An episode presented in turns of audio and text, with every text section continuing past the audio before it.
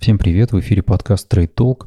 А, напомню, вы можете подписаться на меня в YouTube или в Apple подкастах, или любым удобным вам приложением, а, Яндекс Музыка и все такое прочее.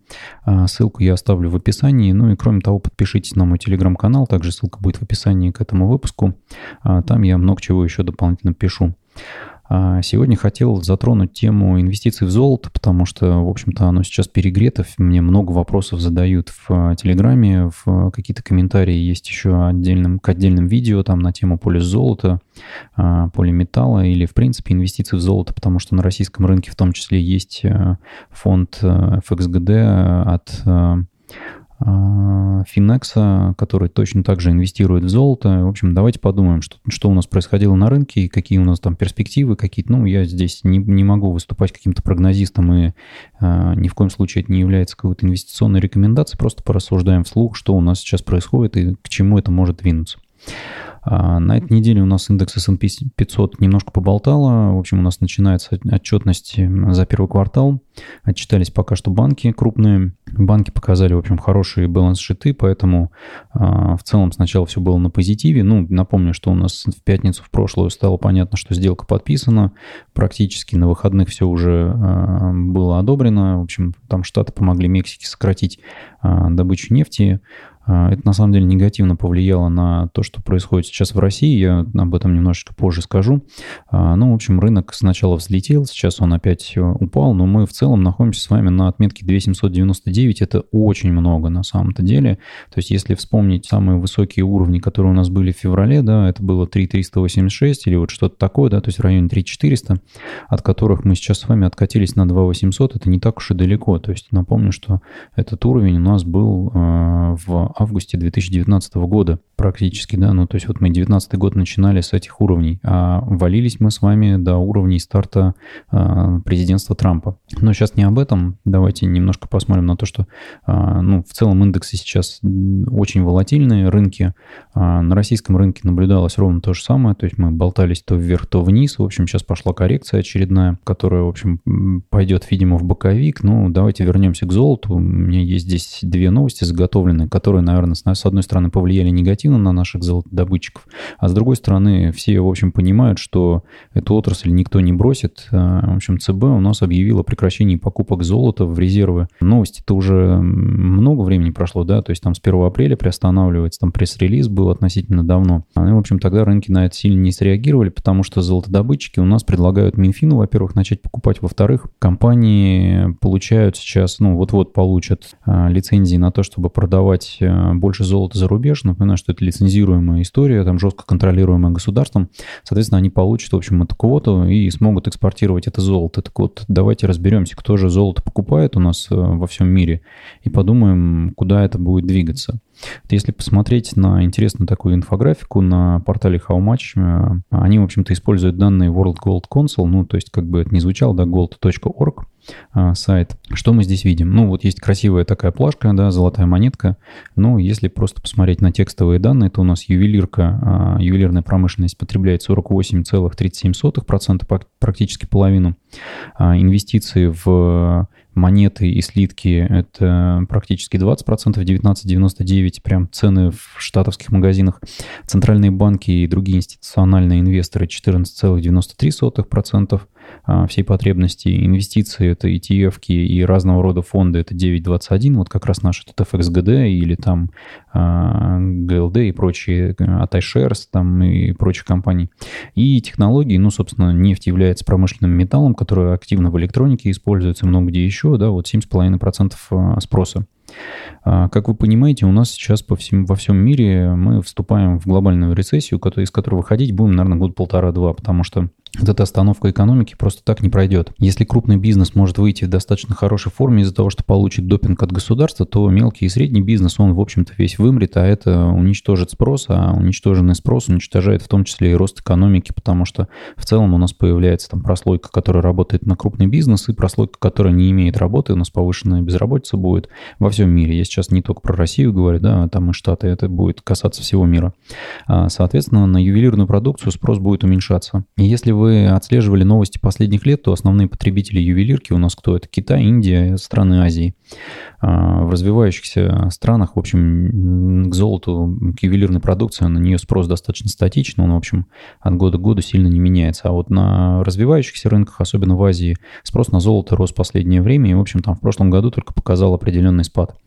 А, инвестиционно это понятно, ну, вот, в общем-то, центральные банки тоже понятная история, но в текущий момент кризиса, да, когда есть проблемы с ликвидностью и с а, привлечением определенных средств, я думаю, что центральные банки развивающихся рынков в том числе начнут продавать золото. Мы видим это в том, что наш ЦБ как минимум объявил об остановке, это значит, что спрос на него будет падать, а, ну и мировой спрос на золото, наверное, будет падать. Сейчас мы видим, что, ну, здесь я имею в виду спрос от ювелирки, от, а, может быть, от технологий, да, от а инвестиционное, конечно, золото, оно будет всегда в цене. Мы понимаем, да, что здесь только сектор вот центральных банков немножко просядет, но при этом а, понятно, что на фоне того, как заливается ликвидностью весь рынок, мы можем получить с вами к определенному моменту, когда у нас появятся вакцины, мы начнем снимать эти карантины государства, а, мы получим безумное количество финансовых э, стимулов а, от, государ... от центробанков, а, которые, в общем-то, никто долго достаточно не будет снимать, потому что будет опасение в том, что экономика провалится вообще вниз, и, в общем, кое-кто не переизберется, да, ну и много где будут так действовать аккуратно центробанки.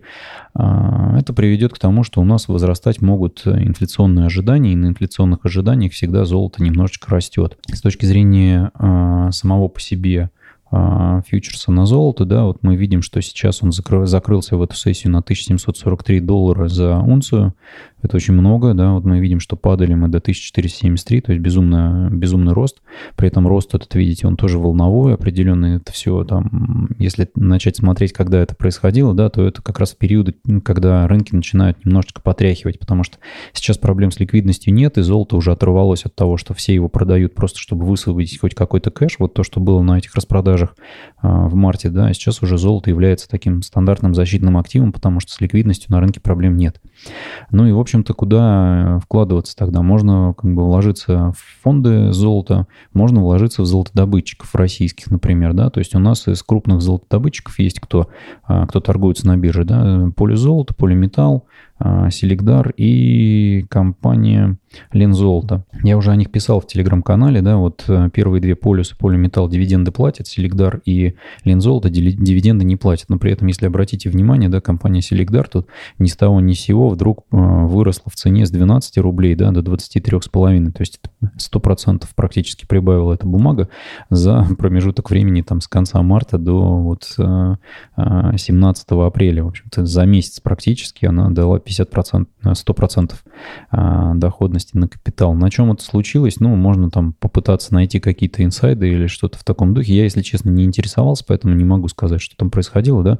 Ну, вот если посмотреть, да, у них даже когда-то дивиденды платились. То есть я вот напомню, что последняя выплата дивидендов здесь была в 2014 году, причем достаточно большая, то есть 55%, да. То есть странная компания, видимо, там собственники выплачивали себе сами. Ну, в общем, как инвестиционную идею я для себя ее не рассматриваю, как и Лензолото в том числе.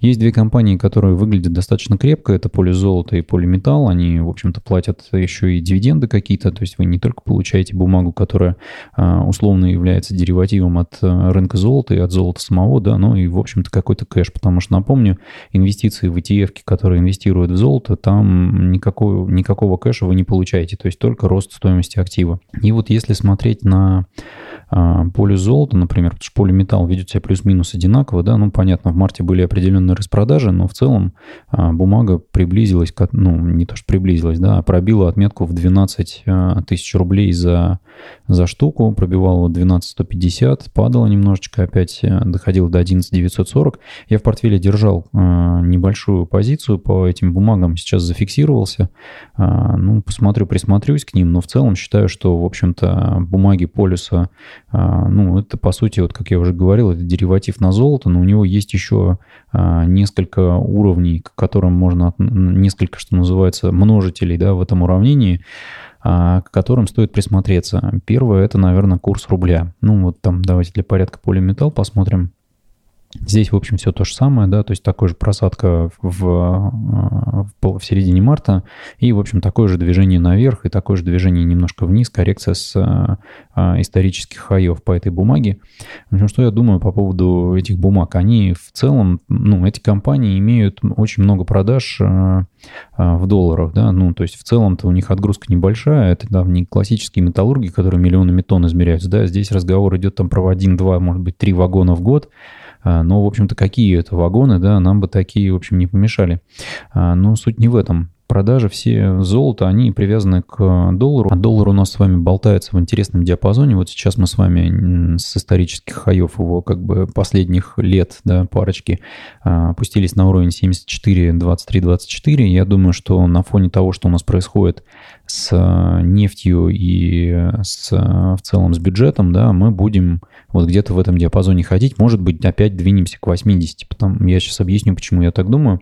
Обратите внимание, у нас в 2019 году средняя цена на нефть была 63,4, курс был 65,1 средний, и вот цена на нефть в рублях, да, вот баррель стоил, получается, 4127 рублей 34 копейки.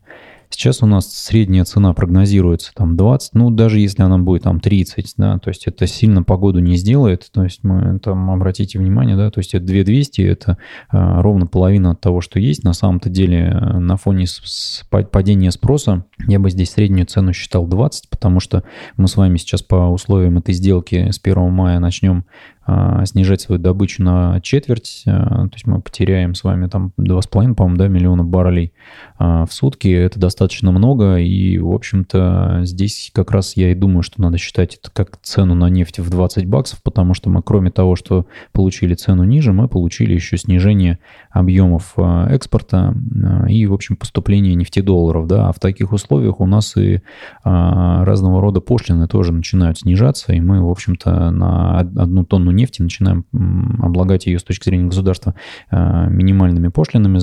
Там напомню, что это все свалилось до 2002 года по уровням э, поступлений в бюджет федеральный. Ну и, в общем-то, при условии, что у нас федеральный бюджет на 40% состоит из нефтедолларовых э, доходов, да, то мы с вами здесь имеем проблемную ситуацию. Понятно, что бюджет сейчас начнут пилить и резать, то есть для того, чтобы сделать его более-менее сбалансированным. При таких ценах на нефть, если они сохранятся достаточно долго, курс рубля у нас все-таки должен шагать вот в сторону 80 и даже переходить э, наверх за 80, доллар, за 80 рублей за доллар. А, понятно, что при таких условиях а, прогноз по выручке у полиса и полиметалла будет выше. Соответственно, бумаги эти будут расти в цене. Поэтому я здесь ориентируюсь на то, что в целом, даже если у нас золото немножко начнет корректироваться, а я считаю, что все-таки а, по золоту к концу года мы будем видеть только повышающие тренды, потому что будут риски инфляционных ожиданий. Они уже на самом деле сейчас есть, а как вы понимаете, рынки, они ориентируются ровно на какие-то идеи, которые еще не были отыграны, да, то есть пока статистика это не идет у нас на тему того, что у нас там инфляция начинает раскручиваться, все ее ждут. А когда ждут, в общем-то, инвестируют в активы, которые позволят пересидеть инфляцию. Это либо казначейские облигации, привязанные к инфляции с а, купоном плавающим, либо, в общем-то, золото, в которое многие инвестируют. И сейчас на фоне истерики на рынке многие инвесторы, наоборот, начинают думать, вложусь-ка я в золото, оно стабильное, в общем, будет очень хорошо.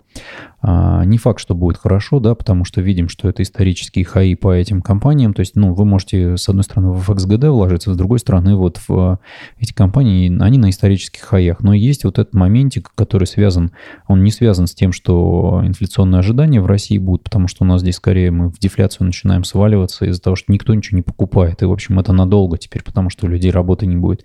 И если в Европе и в Штатах будут э, монетарные стимулы какие-то, да, ну, то есть для населения, а, то есть когда им просто будут начислять э, базовый безусловный доход, да, то в России этого нет, и мы этого не увидим, и ни в коем случае никогда этого не случится. Если вы даже там на сайт а, Центра занятости Москвы попробуете зайти и зарегистрироваться как безработный, у вас это не получится. У них вот, к сожалению, сервис недоступен, да, он просто висит, и все, это похоже на DDoS-атаку.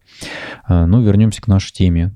Что я думаю, что с одной стороны будут ожидания ожидания инвесторов а, инфляции на конец года. С другой стороны, мы имеем с вами плохую ситуацию по нефти, и, соответственно, рубль будет под давлением, и рубль будет расти. И, соответственно, вот, ну, инфляционные ожидания толкают цены в долларовые в золоте, или, по крайней мере, держат их на уровнях где-то в районе 1680-1750.